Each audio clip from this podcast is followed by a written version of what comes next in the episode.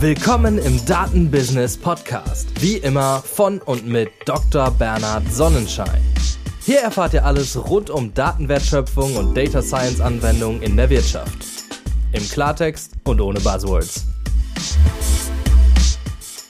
Heute zu Gast Dr. Nadine Schöne.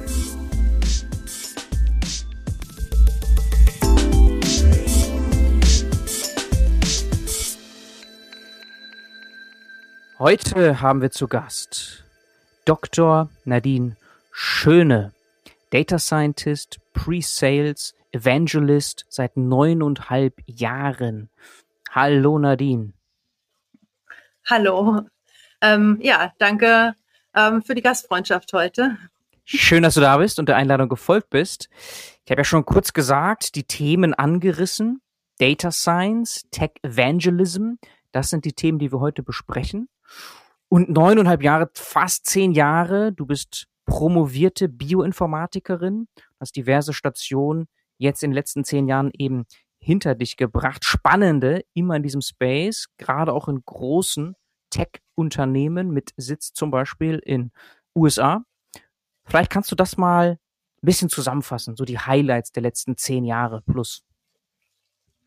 Okay, ja, vielleicht fange ich sogar ein bisschen früher an, weil ähm, ich war sehr lange in der Akademie. Also nach dem Studium, äh, nach dem Studium, nach der Schule habe ich angefangen zu studieren und zwar erstmal Biologie mhm. und habe dann irgendwann festgestellt, dass es in der Biologie so viele Vorgänge gibt, die man eigentlich mal mathematisch modellieren könnte, dass ich dann parallel angefangen habe, auch noch Mathe zu studieren. Also habe dann auch ähm, Doppelstudium gemacht auf Mathematik, habe dann beides irgendwann nacheinander abgeschlossen und habe das dann angewandt, äh, angewendet, indem ich ähm, meinen Doktor in der Bioinformatik gemacht habe. Und von da dann noch den Postdoc auch in der Bioinformatik. Und als da die Zeit zu Ende war, hat mich eine Freundin in die Wirtschaft geholt. Ich werde ihr für immer dankbar sein. Weil ähm, ja, es ist, ähm, es ist beides schön, aber ähm, mir macht es doch ein bisschen mehr Spaß in der Wirtschaft. Und das war dann zu Oracle, in, mhm. ein Inside Sales Team als Presets für Middleware. Mhm. Das war so, genau, das war vor neuneinhalb Jahren. Warum dann eigentlich sofort in Sales? Du hast doch zu dem Zeitpunkt gar keine Ahnung von irgendwas mit Business und Vertrieb. Das wäre doch also gar nicht jetzt intuitiv die erste Position dann. Ähm, interessant fand ich es ja, weil mit der Freundin habe ich ja zusammen Mathematik studiert und ähm, wusste halt, wenn es was ist, was ihr Spaß macht, wird es mir höchstwahrscheinlich auch Spaß machen. Mhm. Ähm, ich hatte es ist natürlich was anderes, aber ich habe als Studentin super viele Nebenjobs gehabt und habe halt auch im Retail-Bereich gearbeitet, was ja auch, ne, es ist Customer-Facing, es ist natürlich was anderes als Tech-Sales, mhm. weil es ist auf ähm, einem, ja, einem, einem, einer ganz anderen Ebene, auch was äh, die Preise angeht, was ähm, Strategie angeht und natürlich dieses Business-Denken musste ich erstmal lernen, das stimmt. Ich hatte da gar keine Ahnung von. Ähm, genommen haben sie mich eben wegen meinem Hintergrund. Es ist einfacher, ähm, die Vertriebskniffe ähm, zu lernen und dann zu lernen, ähm, auch ähm, so ein Sales-Gehen zu haben, als die technischen Sachen zu lernen. Mhm. Ja, das heißt, wenn, wenn man im Tech-Vertrieb ist, dann halt eine Pre-Sales-Rolle zu nehmen, ist halt schon schwierig. Man muss dann halt wirklich irgendwie noch so ein halbes Studium irgendwie dran schieben oder halt wirklich sehr technikaffin sein. Mhm und halt als Pre-Sales anzufangen mit dem technischen Hintergrund, wenn man ähm, ein Teamplayer ist, wenn man ähm, gerne auch mit Menschen redet. Das ist halt eine Pre-Sales-Rolle, ist ja wirklich, ähm, ist, man muss halt Sales mögen, man muss aber auch technisch sein. Man muss auch, ich äh, habe mich immer vorgestellt oder stelle mich immer vor als das technische Gewissen des Vertriebs. Mhm. Ähm, ne, man muss halt wirklich auch ja mit vielen unterschiedlichen Stakeholdern sprechen können und daran auch Freude haben. Es muss nicht das öffentliche Sprechen sein, das, äh, da kommen wir ja später noch drauf, das ist das, was man als Evangelist braucht. Mhm. Aber halt der Austausch mit Leuten, insbesondere auch das Zuhören. Ja, ähm, das heißt immer so schön Trusted Advisor, man muss authentisch sein und man muss halt Vertrauen aufbauen können. Mhm. Und ich habe eigentlich, ähm, ja, also was mich als Person treibt, ist Lernen und Weitergeben. Und ich habe so viel Lehre in meinem Leben gemacht das ist halt auch was, was ich an der Stelle natürlich anwenden konnte. Und mhm. halt das strukturierte Denken aus dem Akademia-Bereich, mhm. ähm, ja, aus der Doktorarbeit, aus dem Postdoc, das ähm, konnte ich halt auch alles anwenden. Mhm. Aber es war hart. Mhm. Also kleine Geschichte am Anfang. Natürlich, ich hatte so viele nette Kollegen. Ich saß in einem Büro, bin jeden Tag hin, saß im Team zwischen den Sales-Leuten. Und in meinem Team waren so viele schlaue Leute. Sie waren alle sowas von intelligent und ähm, alle unterschiedlich. Und die haben mir alle gesagt, Nadine, es dauert ein halbes Jahr, bis du weißt, wo dir der Kopf steht und bis du halt ungefähr weißt, wo es lang gehen soll. Und nach einem Jahr kannst du dann auch selber laufen. Und ich dachte natürlich, ich bin so schlau, ich kriege das alles schneller hin. Nee, nee, die wussten schon genau, wovon die reden. also es hat eine Weile gedauert, wenn man äh, aus, aus einem anderen Bereich, also aus Akademie in eine Sales- oder Pre-Sales-Rolle in ja, Tech-Vertrieb wechselt. Es ja. ist halt ein ganz anderes Biest. Man muss halt sehr viel lernen. Ähm, da geht es nicht mehr darum, ja, das ist technisch spannend, das ist total innovativ, sondern es geht immer um den Businesswert. Man muss halt den Business Value definieren können und ähm, wenn da keiner ist, dann macht man es halt auch nicht. Es sei denn, ähm, ja, es ist wirklich, man nimmt es als äh, persönliche Weiterbildungszeit. Mhm. Ne? Dafür. Als Investment, ja.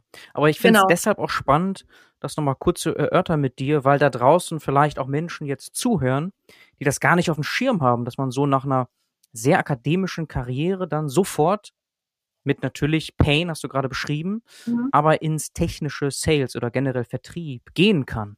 Ja, das ist ähm, interessant. Das ist ja ein, ein Karriereweg hier, den du beschreibst. Wenn man natürlich, und das hast du betont, kommunikationsstark ist. Das ist klar. Und das wissen ja viele, viele auch nicht unbedingt, dass das Forschung und Lehre durchaus befördert. Also wenn du da stark warst vorher, ist Kommunikation ja auch ein Thema. Also wenn du da gut sein willst in der Forschung oder Lehre und oder, dann musst du im Normalfall eben auch kommunikationsstark sein. Das hast du mitgebracht. Und dann eben das Technische, was sonst aber schwerer zu erlernen wäre, hattest du schon. Und deswegen bist du da relativ gut und schnell reingekommen. Okay. Oracle hast du gesagt. Aus Berlin mhm. heraus für diese US ähm, Potsdam. Potsdam, okay, für diese genau. sehr sehr große US Company, die jeder kennen dürfte. Und das hast du, ja, über sechs Jahre gemacht, wenn ich das richtig sehe auf LinkedIn. Eine ganze Weile. Genau, also ich bin dann vom Inside Presets für Middleware bin ich gewechselt ins Feld und war da Experte ähm, für Analytics und Big Data, mhm. auch als Presales. Das heißt, ähm, ja, der Switch vom Inside Sales, wo wir mit Webex gearbeitet haben, bevor es Zoom überhaupt gab, mhm. ähm, genau, halt ins Feld. Mhm. Okay. Und die Aufgabe dabei nur ganz grob umrissen, ist so, dass ihr Kunden überzeugen musstet von der technischen Finesse Oracles. Das heißt, da geht es auch darum, dann vielleicht live zu zeigen, was Oracle kann. So in etwa?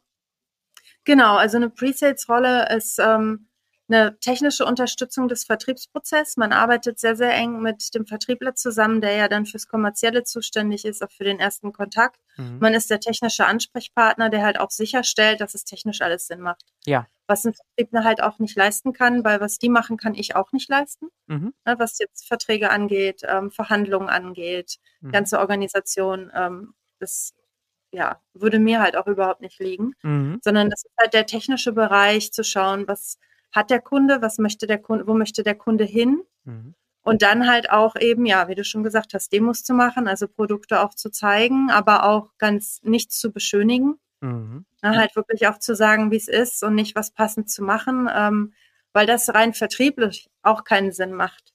Denn ähm, dieses Hit and Run, wie man es auch so schön nennt, ne, man ähm, verkauft halt viel und ist weg, damit verbrennt man sich den Kunden langfristig. Mhm und sehr und, äh, zugeschnitten auf den Kunden und dafür brauchst du das technische Verständnis natürlich. Was präsentiere ich, was macht hier überhaupt Sinn? Genau, mhm. was macht Sinn? Äh, meistens hat man auch eine Spezialisierung auf bestimmte Produkte und nimmt dann ähm, Kollegen mit rein. Kommt auf die Firma an. Oracle hat ja, ähm, ich weiß nicht, wie, also weit mehr als 10.000 Produkte. Ähm, meine Station danach, da gab es halt jeweils ein Produkt in verschiedenen Ausführungen, ne? Business Edition, Enterprise Edition. Ähm, da ist man dann vielleicht Spezialist für bestimmte Bereiche. Mhm. Aber bei Oracle war es halt, wir hatten äh, Spezialisten für verschiedene Produkte. Mhm. Mhm. Okay. Und je nachdem, was, woran der Kunde interessiert ist, manchmal ähm, arbeitet man dann auch zu mehreren dran. Oder es ist halt nur ähm, wirklich ein Produkt, äh, um das es gerade geht, dann ähm, ja, arbeitet halt der passende Presets mit, mhm. dran. Okay. Und dann bist du ja. zu Data IQ, wenn man das richtig ausspricht, oder Data IQ, glaube ich, spricht man das genau. noch besser Data aus. IQ. Ja. Und wie kam das, dieser Wechsel? Ähm, das kam ähm, über LinkedIn. Also ah. mhm. bei Oracle war es so, ähm, ich war in der Rolle schon glücklich, aber es gab halt nicht wirklich ein äh, Data Science Angebot. Mhm. Also Analytics ja, Big Data ja, aber Data Science, da wurde eine Firma aufgekauft. Ich weiß nicht, ob die inzwischen, ich müsste mal schauen, ob die inzwischen integriert ist. Datascience.com hieß das damals. Ah, ja. Und wir haben halt alle darauf gewartet, dass das endlich rauskommt. Das wäre spannend gewesen, aber es zog sich und zog sich. Mhm. Und dann wurde ich mhm. über LinkedIn angeschrieben von ähm, einer Recruiterin von DataIQ. Mhm. Ähm, genau, und das hat mich halt sehr interessiert, weil es wirklich der Data Science Bereich war. Mhm der ja gerade im Aufkommen war. Das ist jetzt zweieinhalb Jahre her. Ne? Da ging das gerade richtig los. Und mit meinem Mathematik-Hintergrund fand ich das natürlich extrem spannend. Mhm. Mhm, ja. Genau, und dann bin ich dahin gewechselt. Und ähm, vielleicht eine Sache noch, was bei einer Presales-Rolle auch ähm, Teil der Sache ist, sind nicht nur Demos, sondern auch ähm, Evaluationen. Also Proof of Value oder auch nur ein Proof of Concept, aber halt eine Evaluation des Produktes. Und das leitet der Presales auch. Yes an der und Stelle, genau. Und das ist halt im Data Science Bereich dann natürlich extrem spannend, weil äh, man halt wirklich sieht, was die Firmen mit Data Science machen. Mhm. Und das ist wirklich sehr interessant. Ja, vor allem Business Value ist eben nicht so naheliegend immer bei Data Science, wie man Anfang denkt, sondern dann macht man irgendwelche Sachen und denkt sich, ja, das war jetzt ganz schön, aber wo ist mhm. hier der Business Value? Das haben wir ja in den letzten Jahren immer wieder auch als Kritik gehört an Data Science Use Cases. Ne? Und das ist wahrscheinlich dann für euch, für dich damals bei Data EQ besonders entscheidend gewesen, zu zeigen, guck mal, mit so einer Plattform, wie wir sie anbieten, könnt mhm. ihr A schneller und B viel mehr Value generieren. Genau, und halt auch dann wirklich Return on Investment ausrechnen. Mhm. Ähm, und halt wirklich auch, auch zeigen, ne, selbst wenn es, also was ich viel gesehen habe, ist, ähm, dass zwar Data Science Team da, Teams da sind, Ideen da sind, dass viel gemacht wird, das aber nicht systematisch ähm, in Produktion gebracht wird. Und der Value kommt erst dann, nicht wenn ich es in Produktion bringe, sondern wenn ich es in Produktion halte und es genutzt wird. Dann mhm. bringe ich den Value. Also das in Produktion bringen ist auch nur ein Schritt, wirklich einen Wert rauszugewinnen. Mhm. Du musst es halt in Produktion halten, du musst es monitoren, du musst halt auch wirklich wissen, wie gut sind meine Modelle, aber ein Modell in Produktion zu halten, es muss ja auch denen bereitgestellt werden, die es nutzen. Mhm. Das heißt, dahinter steht eigentlich immer noch irgendeine Art der Applikation. Und da kommt dann das Thema super spannend Trusted AI auch noch mit rein. Es muss halt auch was sein, dem die Nutzer vertrauen, weil sonst nutzen sie es einfach nicht. Mhm. Es ist so ein bisschen wie, ja, ich stelle eine neue, super tolle Kaffeemaschine in die Cafeteria, wo der Kaffee vielleicht auch, also wo ich noch nicht mal Geld reinschmeißen muss, aber da sind so viele bunte Knöpfe und ich habe keine Ahnung, was ich da eigentlich kriege, dass ich dann doch lieber irgendwie den Handaufguss mache, ne? Weil ja. ist zwar ein bisschen aufwendiger, aber ist und vielleicht auch noch zusätzlich, ich habe Kontrolle über das, was ich mache. Und ich habe eine kleine Pause bei dem, was ich mache, ne? weil mit dem Handaufguss. Mhm. Also ne, das ist, ist auch noch mal ein Schritt, der am Ende mit rankommt. Wie wird es eigentlich genutzt werden? Mhm. Ja, also auch hier wieder die ganz technische Sicht hilft nicht. Man sagt ja, ja klar, in Produktion bringen, aber nein, damit hört es immer noch nicht auf und der Businesswert ist noch nicht generiert worden. Das hast du dann mit mhm. Kunden gemeinsam erarbeitet. Im Grunde bei Oracle schon, dann bei Data IQ mit dem Fokus Data Science und dann bist mhm. du irgendwann zu Data Robot und Data Robot ist, kann man wahrscheinlich sagen, ein Competitor von Data IQ, oder? Ja, auch wenn die Produkte doch einige große Unterschiede haben. Aber mhm. wir sind ja heute nicht hier da, um über Produkte zu reden. Aber also es gibt schon einige Unterschiede dabei, aber es sind beides Data Science Plattformen. So High Level, ne?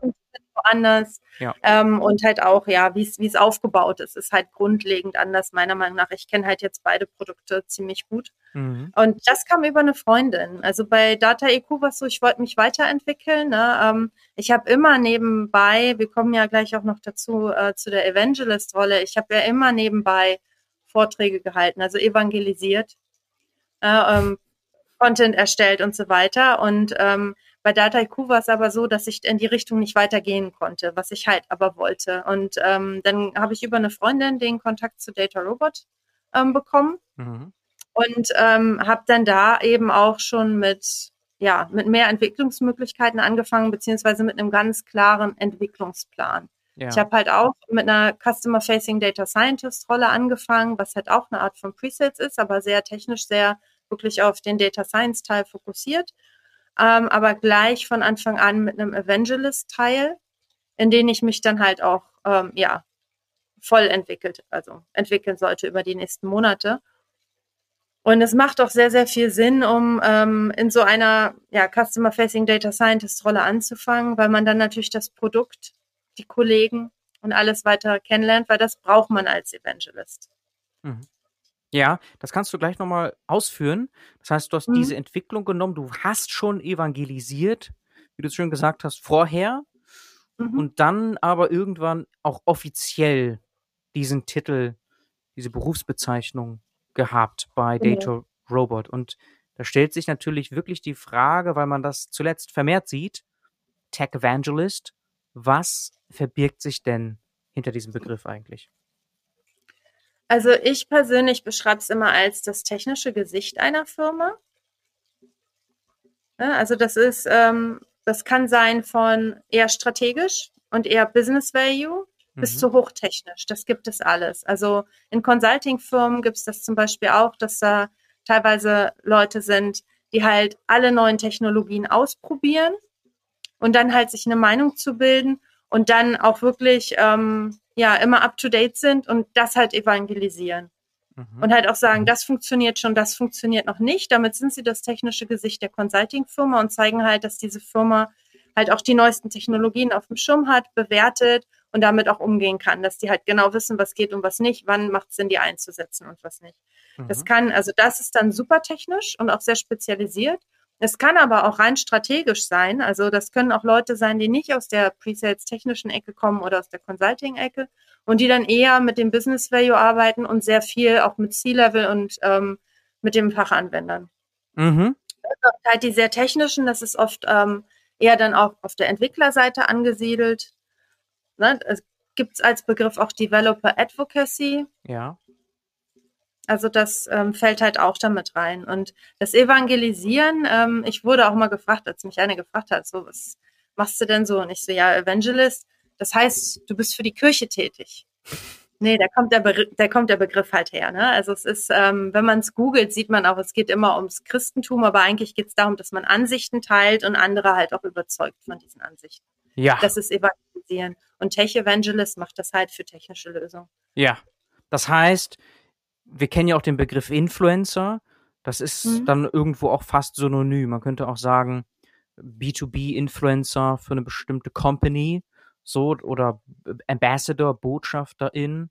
So, in, so in mhm. diese Richtung. Das sind alles Begriffe, die da einen großen Überlapp haben, bis hin zu Synonyme sind eigentlich. Ja, was halt ganz wichtig ist als Tech Evangelist ist, dass man sehr authentisch ist. Mhm. Ne? Es gibt ja schöne Menschen kaufen von Menschen. Dieses Abgedroschene, was aber einfach stimmt. Und man muss halt wirklich sehr authentisch sein, weil sonst glaubt einem niemand, was man da erzählt. Ja. Mal davon abgesehen, es macht auch keinen Spaß, ne? Also. Ja, man ja. muss auch Spaß in der Rolle haben. Also was, was man halt braucht, ist eine technische Neugier auf jeden Fall, mhm. aber auch strategisches Denken, ne, dass man sich halt nicht ähm, irgendwo auf was einschießt, ähm, was strategisch halt keinen Sinn macht, aber auch halt innovatives Denken. Man arbeitet aber auch ganz eng mit Vertrieb und Marketing zusammen. Mhm. Ja, das ist halt auch, also dieses Vertriebsdenken, Marketingdenken, wie bringe ich es jetzt an? Ja, also dazu kommt halt eben auch das Vorträge halten. Ähm, wir kennen alle gute Vorträge, wir kennen alle auch sehr schlechte Vorträge. Und wenn man jetzt mal überlegt, wie viele gute, wirklich gute Vorträge hat man schon gesehen, hm, ne? Es, ähm, genau, das muss man halt auch alles irgendwie mit, mit reinbringen und halt auch mögen. Ja. Also ein großer Teil ist eben Content Creation. Und um, um halt auch Inhalte zu produzieren, muss man natürlich auch ähm, ein bisschen ja, Nachforschung betreiben. Mhm. Und halt die Präsentation. Also das können Konferenzen sein, das können Workshops sein, aber auch wirklich bei einem Kunden Strategieworkshops. Mhm. Ne? Oder auch mit C-Level. Das kann halt ähm, firmenübergreifend sein, aber das kann halt auch sein für eine bestimmte Firma, für eine bestimmte Abteilung. Das ähm, kann intern auch sein, also ähm, dass halt das Vertriebsteam weitergebildet wird. Ne? Das, machen Evangelists auch ein bisschen mit. Das meiste ist halt nach außen. Okay. Ja, also der, der große Teil. Ja. Das meiste nach außen, ein bisschen nach innen. Menschen kaufen von Menschen. Es muss authentisch mhm. sein.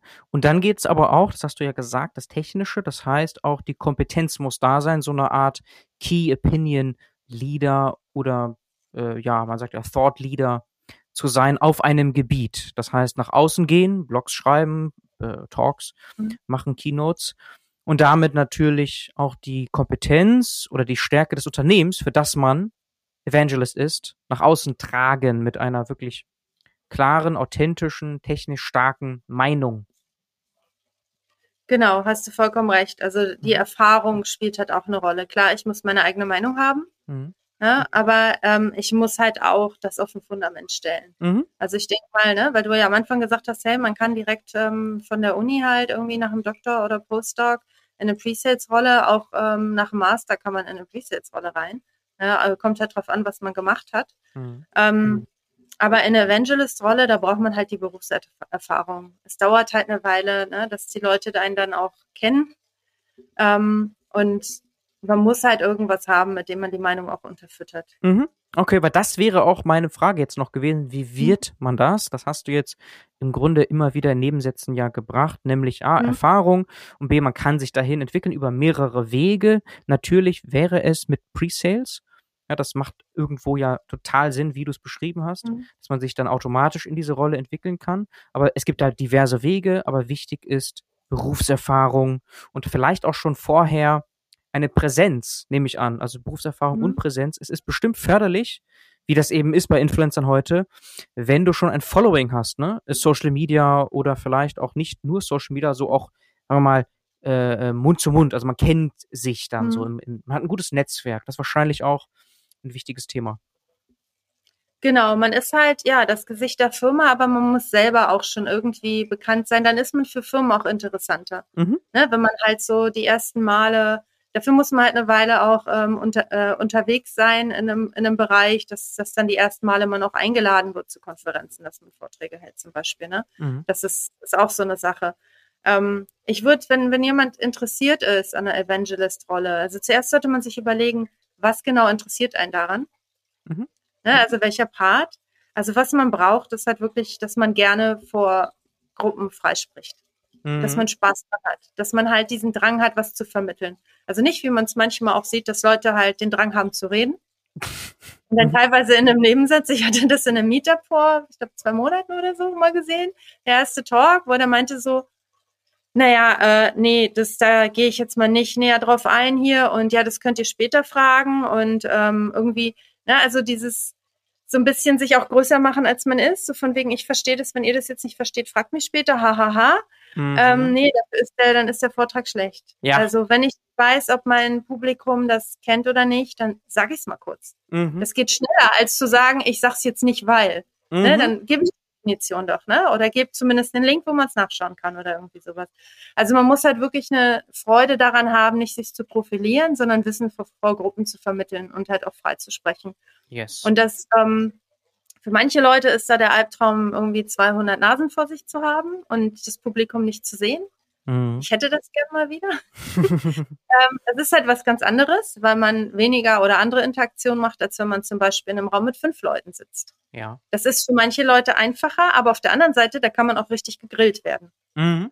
Ja. ja. Und wenn man, das ist auch so eine Sache, wenn man Angst davor hat, Sachen nicht zu wissen. Es gibt natürlich mir gibt es auch jedes Mal einen Stich, wenn ich eine Frage kriege, die ich nicht beantworten kann. Mhm. Aber ich freue mich noch viel mehr drüber, mhm. weil ähm, ich lerne selber was dazu. Ich schlage es halt nach. Ne? Mhm. Und die Erfahrung sagt auch, wenn man da authentisch ist, was man dann sagt, das wird einem dann auch geglaubt. Weil wenn man es nicht weiß, dann sagt man das ja auch offen. Mhm. Ne, das heißt, das ist auch was, da muss man offen und ehrlich sein und sagen, hey, es geht jetzt nicht darum, dass ich zeige, wie toll ich bin, das ist nicht der Grund äh, eines Evangelists, sondern das ist wirklich die Vermittlung und die Authentizität. Man muss strategisch denken können, weil man sich natürlich die Themen auch auswählen muss und die hat auch spannend strategisch für die Firmen halt auch oder für die Leute, die im Publikum sitzen, darstellen muss. Weil es geht ja nicht nur ums Technische, sondern auch darum, was für ein Value kriege ich da draus. Selbst wenn ich mit Entwicklern rede, damit die überhaupt Geld für ein Projekt bekommen, müssen sie halt auch zeigen können, was für ein Value kommt am Ende raus. Erfahrung hatten wir ja schon gesagt, ne? Ähm, die kann ich halt sammeln. Also man könnte strategisch auf so eine Rolle hinarbeiten. Und man sollte sich vielleicht auch Gedanken machen, auf welcher Seite vom Spektrum zwischen dem Business und strategisch und dem Technischen stehe ich eigentlich. Hm. Also wo möchte ich dahin? Also für mich ist zum Beispiel so, ich bin ein technischer Generalist. Ich bin, bin sehr technisch. Ähm, Hands-on bin ich halt ein, zwei Mal, damit ich es halt auch mal angefasst habe. Aber ich bin jetzt nicht hands-on die ganze Zeit. Das heißt, ich bin dann nicht fließend darin, irgendwas zu implementieren und das interessiert mich auch nicht. Ich bin dann eher strategisch und schaue mir dann halt viele verschiedene Sachen an, damit ich halt das irgendwie verbinden kann und wenn ich es brauche, kann ich dann, habe ich eine gute Grundlage, um in die Tiefe zu gehen. Und man muss sich halt so weit gut kennen, dass man halt auch weiß, wo platziere ich mich an der Stelle. Weil wenn ich das nicht weiß, ähm, eine Firma sucht auch immer etwas Bestimmtes als Evangelist. Mhm. Ja, je nach Zielgruppe. Und auch je nachdem, ob vielleicht ein Evangelist-Team da ist und der eine deckt dies ab, der andere das und dann brauche ich halt noch einen dritten oder vierten oder fünften, der halt eine andere Facette abdeckt. Also das wären so die konkreten Sachen. Ne? Also freies Sprechen vor Gruppen, authentisch und diese Liebe an der Wissensvermittlung und keine Angst davor, was nicht zu wissen. Das strategische Denken, halt die Berufserfahrung und eben auch sich selber zu kennen, um zu wissen, was für eine Art von Evangelist will ich eigentlich sein? Also was, was an der Stelle liegt mir und was nicht. Mhm, okay. Thema Lehre kommt also auch da wieder dir zugute. Mhm. Und es geht wirklich nicht darum, Rampensau zu sein, um es mal so platt zu formulieren. Das hast du gerade ja schön gesagt. Empathie viel, viel wichtiger. Und dann lieber mal sagen, dass man was nicht weiß, weil das fördert natürlich auch dann das Vertrauen in das, was man sonst so sagt. Ja, okay. Macht total Sinn. Ja. Genau. Du wolltest noch was dazu sagen? Ja, Rampensau hilft, ne? Also wurde ich schon es hilft. so bezeichnet. es hilft, aber es ist nicht das, das entscheidende Kriterium dabei, um erfolgreich genau. im Tech Evangelism zu sein. Es kann auch hinderlich sein. Das hast du ja gerade mit dem Meetup beschrieben, dass man so mhm. sehr sich vielleicht sprechen gerne hört, dass man so ein bisschen übersieht, hm, ich werde gar nicht mehr richtig verfolgt. Und das ist dann genau, genau. das Gegenteil von Evangelism. Genau, also nicht dieses, ja, ich bin jetzt hier auf der Bühne und deshalb ja. bin ich toll, sondern eher dieses, boah, ich bin hier auf der Bühne, ey, guckt mal, was ich hier Tolles euch zeigen kann. Ist es nicht geil, was ich da gefunden habe? Ist es nicht spannend? Ja. Also das sollte so der Ansatz sein, den man hat. Mhm. Ähm, mhm. Sehr dann hat man ja selber auch nicht wirklich Spaß, oder? Ja, aber also. es ist trotzdem cool, das mal so von dir zu hören, denn es gibt ja genau diese auch Rolle des Keynote-Speakers, der Speakerin, wo es gar nicht so sehr vielleicht, natürlich willst du deine, die Menschen im Publikum mitnehmen, aber da geht es nicht so sehr immer um diese Empathie und reine Wissensvermittlung, sondern auch ganz viel darum, einfach zu zeigen, was man kann oder das Unternehmen kann. Also es hat nicht nur diese Sales-Komponente, sondern ganz viel hier, wie du es beschreibst, mit Menschen erstmal mitnehmen, Vertrauen gewinnen, langfristig denken, nicht kurzfristig irgendwas hier, zack, verkaufen, zeigen, wie toll man ist, sondern eher Beziehung aufbauen. Natürlich mit dem Gedanken, Hintergedanken, dass daraus Business entsteht. Ansonsten würden ja Unternehmen keinen Evangelist suchen, ne? So, also es muss am Ende Business entstehen, natürlich, ganz klar, langfristig gedacht. Mhm. Und es erscheint mir so, dass das ein relativ neues Phänomen ist.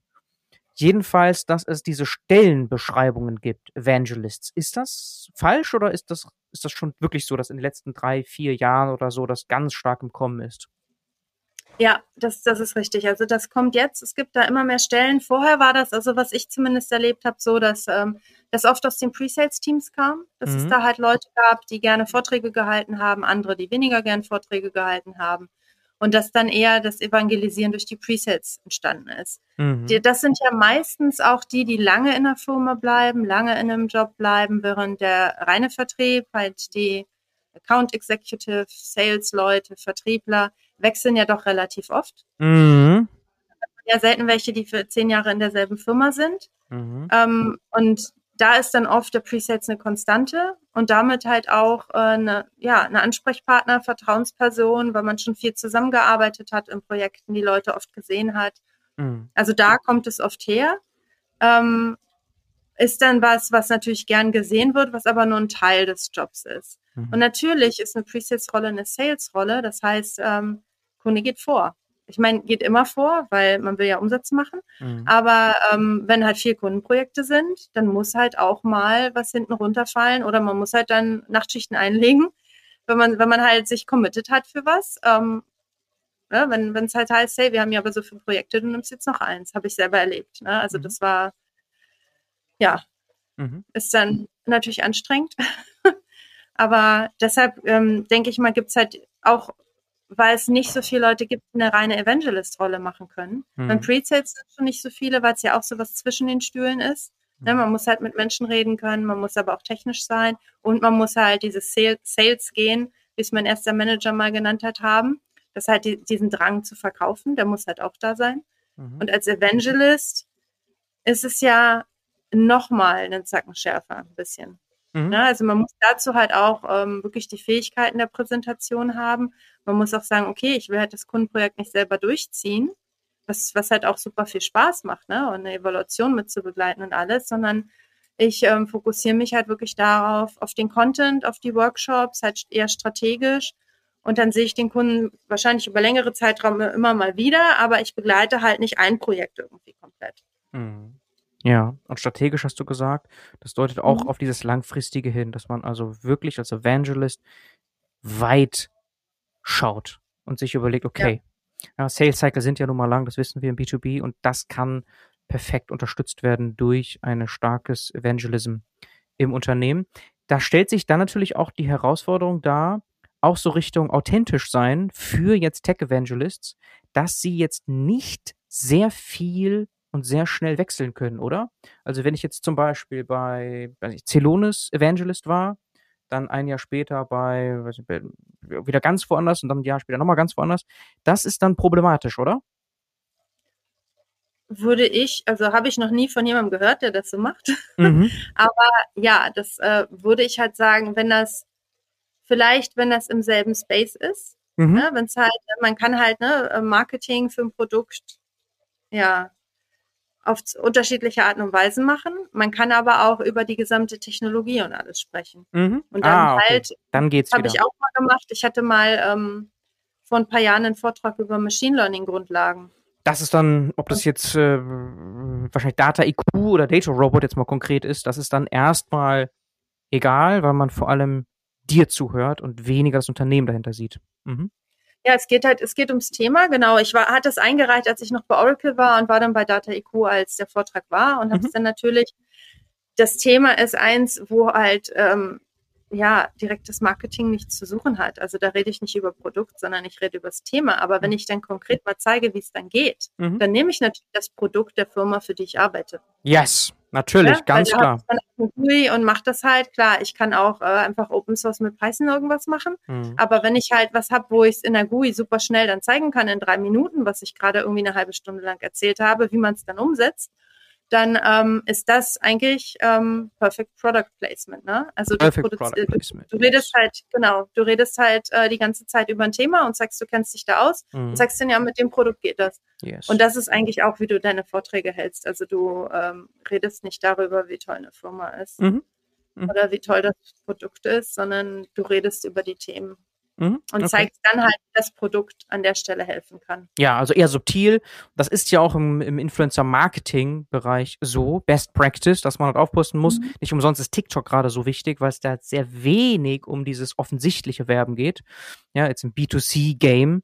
Und da weiß man ja auch schon seit Jahren, dass Influencer aufpassen müssen, mit Product Placements, wenn sie authentisch bleiben wollen. Du kannst nicht ständig wechseln und vielleicht noch sogar Konkurrenten präsentieren dann hintereinander. Das, das ist einfach, das glaubt dir irgendwann keiner mehr. Und das ist wahrscheinlich auf einer anderen Skala, so wie du es gerade beschrieben hast, eben auch im Tech Evangelism Bereich so. Ja, und mhm. dazu kommt halt, du musst natürlich auch, ne, ich hatte es vorhin schon gesagt, es ist gut, wenn man irgendwie mit einer Teil-Presets-Rolle anfängt als Evangelist mhm. oder halt zumindest sich an die Presets ein bisschen ranhängt, mhm. weil man, ähm, wenn man eine technische Evangelist-Rolle hat, weil man muss das Produkt kennenlernen. Und das dauert. Mhm. Und wenn ich halt jedes Jahr wechsle, heißt das irgendwie, ich brauche erst mal ein halbes Jahr, um mich richtig ins Produkt einzuarbeiten. Mhm. Und dann kann ich halt ein halbes Jahr evangelisieren und dann bin ich schon wieder woanders. Das macht nicht wirklich Sinn und Spaß, würde ich mal sagen. Ja, das kann man sich vorstellen. Woher kommt eigentlich dein Fokus auf US Companies oder nicht deutsche Firmen. Ich meine, Fokus ist vielleicht übertrieben. Wir haben jetzt hier drei Stationen. Mhm. Bei Oracle war es so eine ganze Weile, haben wir gesagt, über sechs Jahre. Und das ist jetzt noch keine, aber deutsche Company dabei. Woher kommt das? Und vielleicht, was, was diese auszeichnet, so deiner Meinung nach, weil wir wollen ja hier auch lernen, was wir besser machen können in deutschen Unternehmen oder vielleicht auch in europäischen Unternehmen, ein bisschen genereller?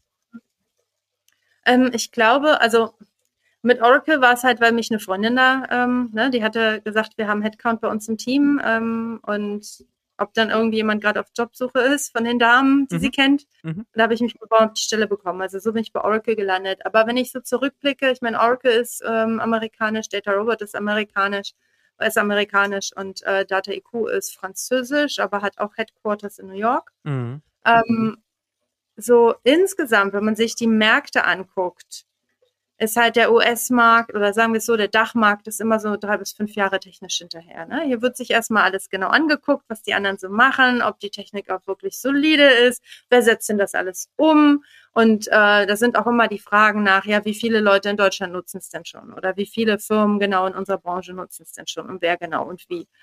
Während in den USA ist halt eher so der Gedanke, boah, das ist neu, aber ich bin der Erste, der es macht, mache ich. Also dieses schnelles umsetzen und dann halt auch scheitern zur Not, ähm, das ist, das ist der Gang und Gäbe. Und das reflektiert sich meiner Meinung nach auch darin, wie Firmen, ähm, was für Produkte Firmen haben und wie sie sie an den Markt bringen. Und das habe ich bei Oracle halt auch gemerkt, dass ähm, ja immer wieder neue Themen auch angesprochen wurden, man sich mit beschäftigen konnte, es neue Produkte gab, sei es durch Zukunft, äh, Zukäufe oder Eigenentwicklung.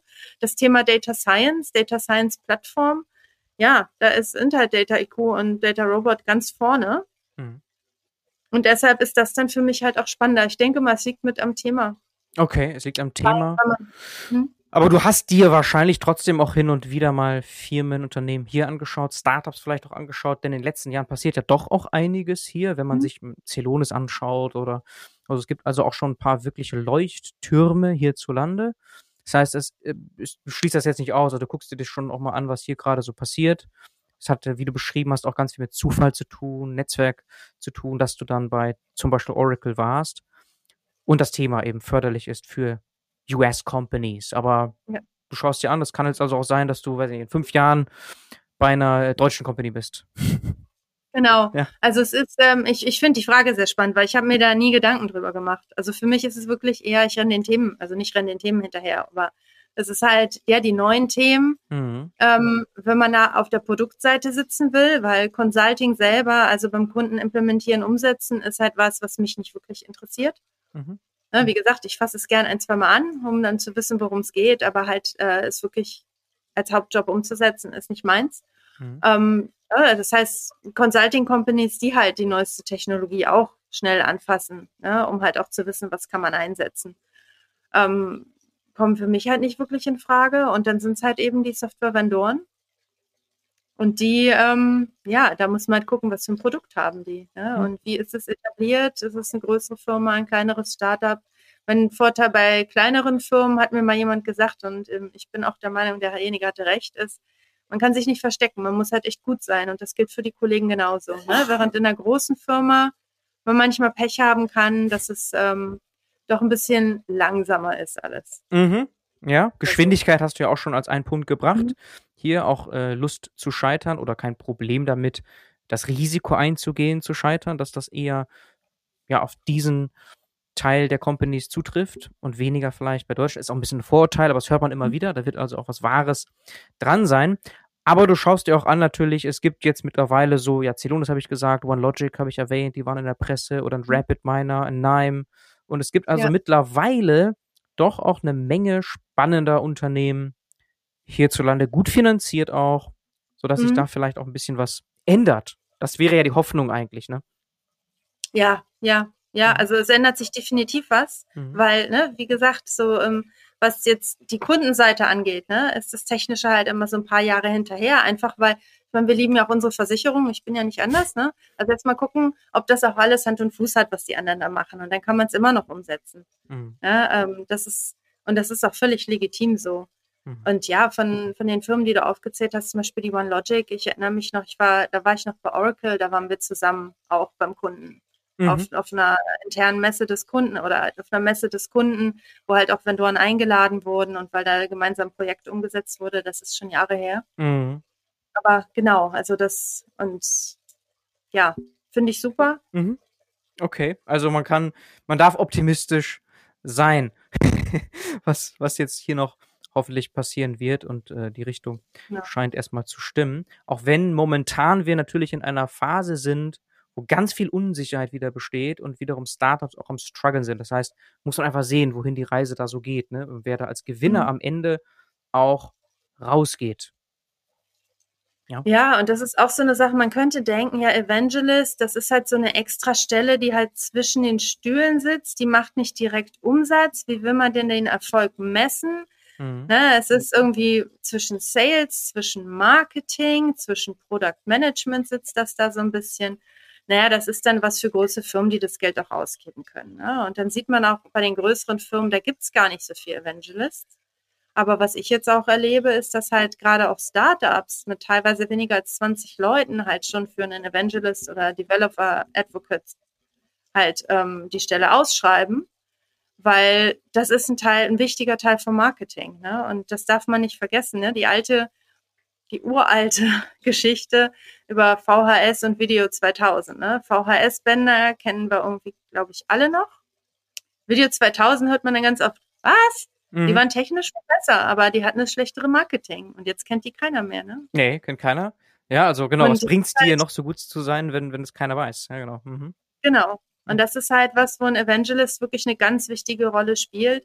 Man, wie wichtig das ist, bestimmte Zielgruppen anzugehen. Ich hatte ja auch gesagt, der Evangelist kann sein von super technisch, was halt wirklich die Developer angeht, mhm. zu jemandem, der halt strategisch mit C-Level redet und mit ähm, hohen Managern in den Fachbereichen. Mhm. Ja, und da muss ich mir als Firma halt überlegen, welch, was sind jetzt meine Zielgruppen? Also wenn ich nur zu, überlege, ähm, AWS, ne, Amazon Web Services, wie die den, die waren ja ganz an der Front mit Cloud Services und wie haben sie das gemacht? Sie sind die Developer angegangen, ganz gezielt. Mhm. Ja, und das Bottom ist eine up. Sache, du mhm. kannst nicht, genau, du kannst nicht in Developer angehen mit irgendwie einer Anzeige, die du irgendwo schaltest, sondern du musst da halt rangehen mit Leuten, die die gleiche Sprache sprechen und die sich auskennen. Mhm.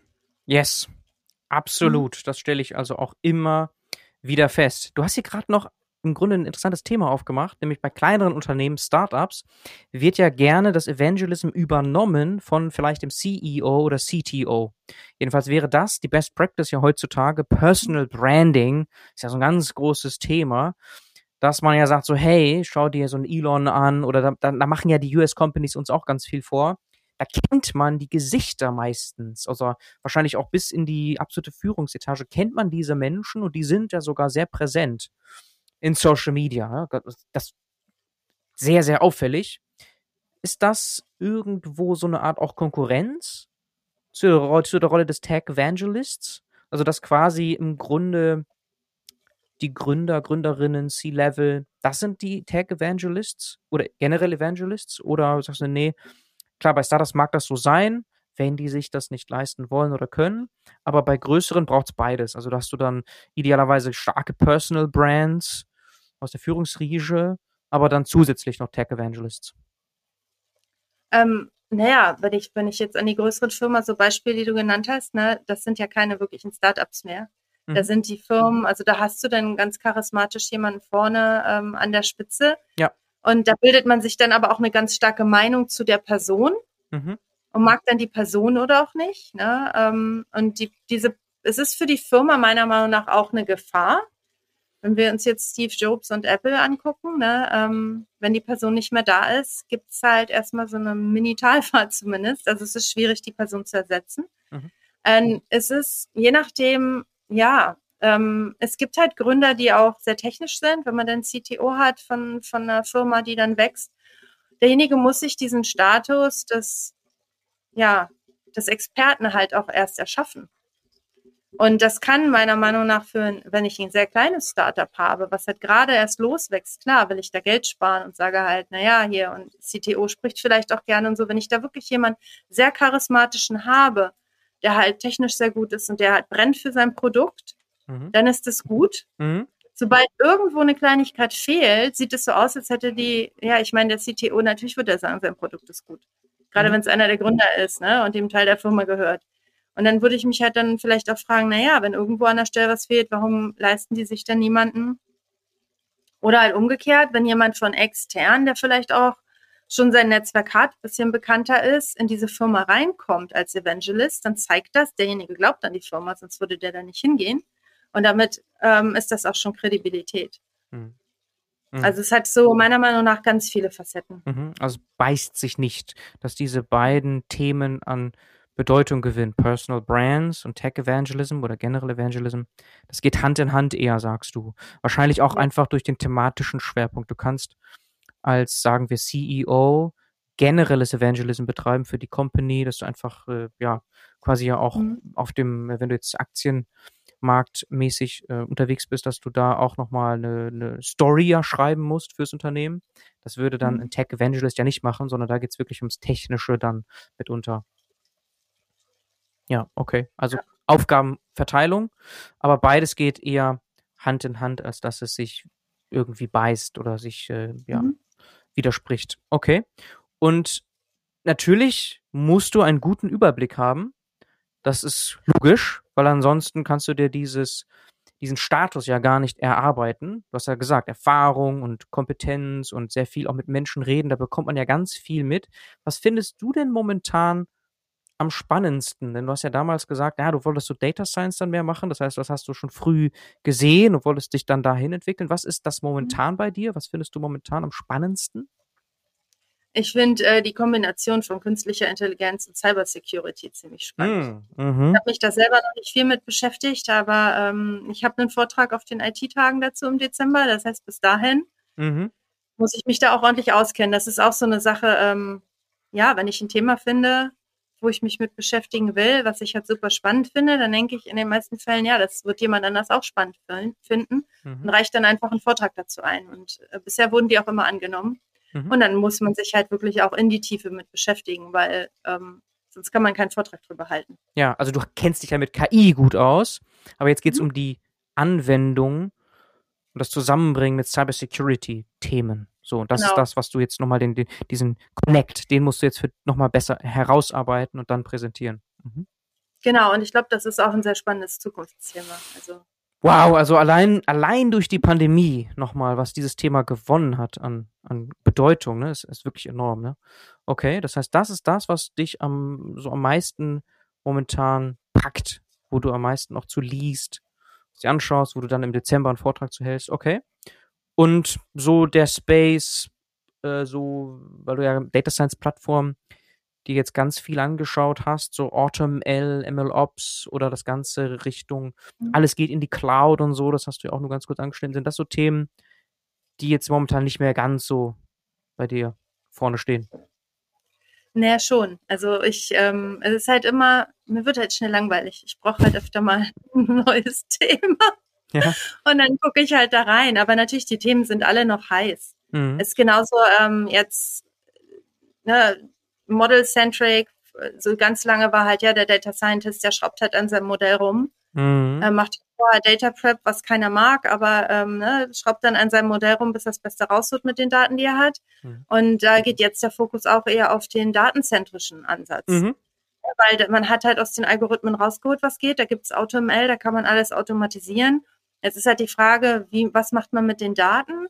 Und das muss halt nicht vormodellieren sein, sondern eigentlich ist das ein iterativer Prozess, dass ich halt durch eine Modellierung eben auch sehe, was geben meine Daten her, ähm, wie sehen meine Voraussagen aus, ähm, liegt das jetzt an den Daten, woran liegt das, dass meine Voraussagen nicht so sind, wie ich möchte zum Beispiel, oder auch ähm, welchen Impact haben jetzt die einzelnen Features, die ich halt reinschmeiße für mein Modell. Ne? Ähm, was hat jetzt den größten Einfluss auf meine Voraussagen und macht das überhaupt Sinn?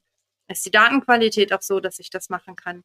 Und halt auch der, ne, oft denkt man ja, na, je mehr äh, Daten ich habe, nicht nur jetzt die Menge, sondern auch die Spalten, also die unterschiedlichen Features, die Eigenschaften, die ich mit reinnehme, desto genauer wird mein Modell. Das stimmt nicht, weil ich damit halt auch eine Menge Rauschen reinbekomme.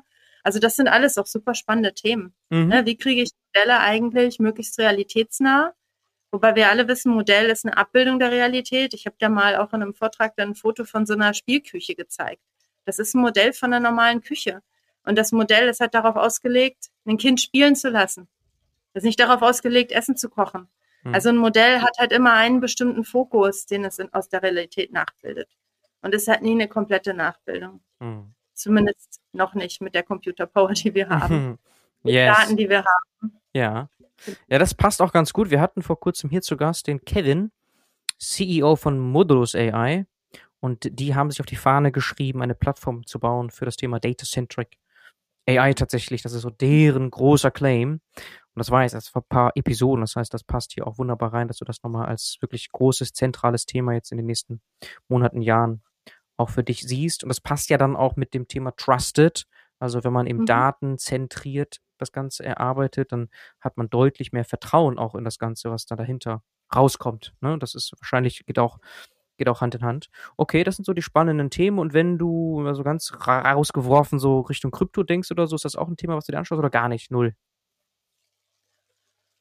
Ähm, habe ich mich, ist, ist, jetzt schon, glaube ich, drei Jahre her, dass ich da mal reingeguckt habe, weil ich ja. fand es eigentlich ganz spannend, wie kriege ich die Daten raus, um die zu analysieren. Ne? Mhm. Also wenn ich da, wenn ich jetzt eine Blockchain habe, ne, Krypto basiert ja auch auf Blockchain-Technologie, wenn ich eine Blockchain habe, was für Analysen kann ich da eigentlich mit den Daten machen? Mhm. Aber es ist schon eine Weile her, dass ich mich mit beschäftigt habe. Also okay. dafür ist es spannend. Okay, weil da hätte ich jetzt auch erwartet, da könnte man als Evangelist nochmal momentan so ein bisschen die Welle mitnehmen. Das ist so eine, da, da mangelt es gerade noch. Das ist sehr so, hm, da fehlt manchmal diese Empathie, das ist so, da das fehlt auch ganz viel Vertrauen. Also, das scheint so ein Feld zu sein, ganz fruchtbarer Boden noch für Evangelism eigentlich. Vielleicht jetzt mhm, momentan, muss ich wieder ein bisschen aufpassen, aber okay. Nee, okay. Sehr, sehr spannend, Nadine schöner Überblick auch und auch gerade so diesen gesamten Karriereweg mal im Detail zu besprechen, ist hochspannend. Da draußen gibt es ganz bestimmt Menschen, die dadurch inspiriert werden. Also herzlichen Dank für das Teilen dieser ganzen Insights. Wir sind am Ende unseres Gesprächs. Ich danke dir. Ich danke dir. Ja, es hat echt Spaß gemacht. Die Zeit ist schon um, hätte ich jetzt nicht gedacht, aber okay. Ja, es verfliegt. Im Zweifel müssen wir dir nochmal lauschen im Dezember wenn man die Möglichkeit hat, diesen Vortrag irgendwo zu sehen oder zu hören oder zu besuchen. Oder wir machen ein Follow-up, Nadine, und wir machen eine zweite Episode. Super. Ja, herzlichen Dank. Ich danke dir. Bye bye. Ciao. Bis dann. Tschüss.